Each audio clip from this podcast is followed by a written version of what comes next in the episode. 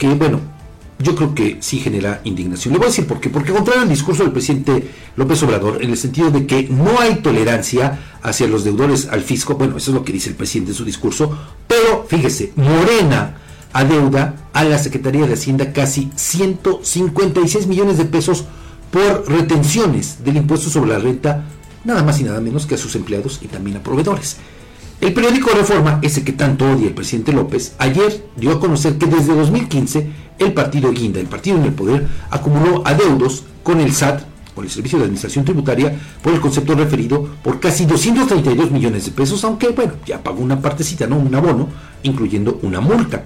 Sin embargo, fíjese, aquí no queda todo, porque Morena no es el único partido que tiene adeudos con el fisco, ya que, según Reforma, entre todos los partidos políticos, estos que mantenemos, los mexicanos todos, a, propósito del pago de impuestos, sí. bueno, deben al SAT la cantidad de 207.8 millones de pesos, aunque 74% de este monto corresponde al Movimiento de Regeneración Nacional.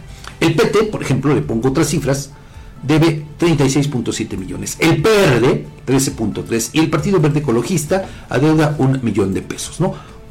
Todos los partidos tienen adeudos, pero estos son, digamos que, los más eh, cuantiosos, los más emblemáticos. ¿Tres cuartas partes las debe Morena? Así es. Fíjate. hay que recordar que la legislación respectiva establece que todos los partidos políticos, sin excepción alguna, tanto con registro nacional como local, deben retener y enterar al fisco el impuesto sobre la renta de los sueldos, salarios y cualquier otra retribución que realicen a sus trabajadores y prestadores de servicios. Pero mire, uno no se explica, no, la verdad es que indigna cómo es que Hacienda contra los contribuyentes cautivos sí están, ya lo saben, ¿no? Sí, a la casa de una manera bastante voraz. Pero eso hasta cárcel, ¿eh? Claro.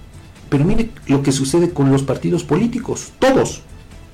O sea, no entiendo, no entiendo por qué no se mide con el mismo rasero. Por eso yo le digo, bueno, en mi caso es indigna, porque ya le decimos, ¿no?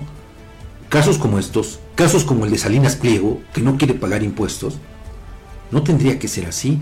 Casos como los de tantos ayuntamientos que tampoco enteran el ISR, aun cuando es su obligación hacerlo, y se jinetean, disculpe la expresión, el, el dinero, la lana, como se dice coloquialmente, Aquí no se explica por qué los partidos políticos no integran esos recursos a la Secretaría de Hacienda, al sistema de administración tributaria. ¿Por qué?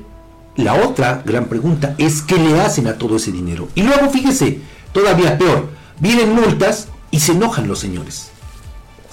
Interponen recursos, pero lo más grave de todo, lo que yo le he insistido, no solamente en espacios, sino en algunos otros en los que he participado desde hace muchos años, es por qué tenemos que estar manteniendo a estos vividores de la política. O sea, ¿por qué? ¿Y por qué a ellos no se les, no se les aplica la ley?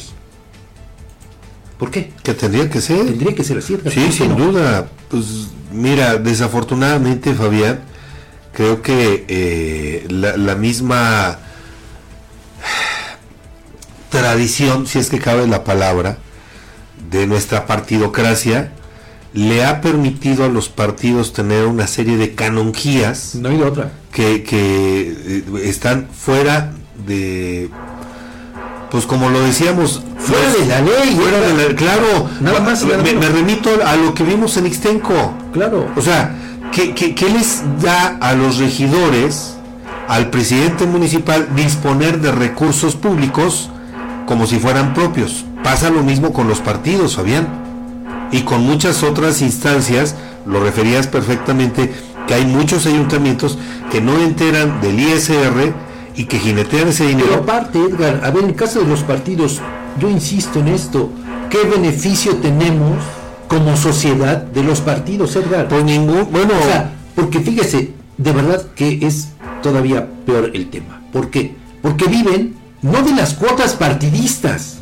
no porque aun cuando en algunos casos que tendría que ser se supone que por eso se mantienen, se supone, pero no pagan los militantes, bueno, ¿de qué viven los partidos políticos? De las prerrogativas que se les da merced al pago de impuestos. Vean nada más que contradicción, ¿no?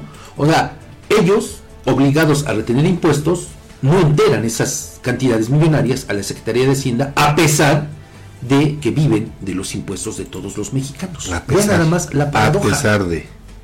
Y lo peor de todo es que no hay ninguna sanción contra los partidos. Ni los habrá, No. desafortunadamente. Y lo peor, fíjese, yo por eso lo he puesto sobre la mesa, Edgar.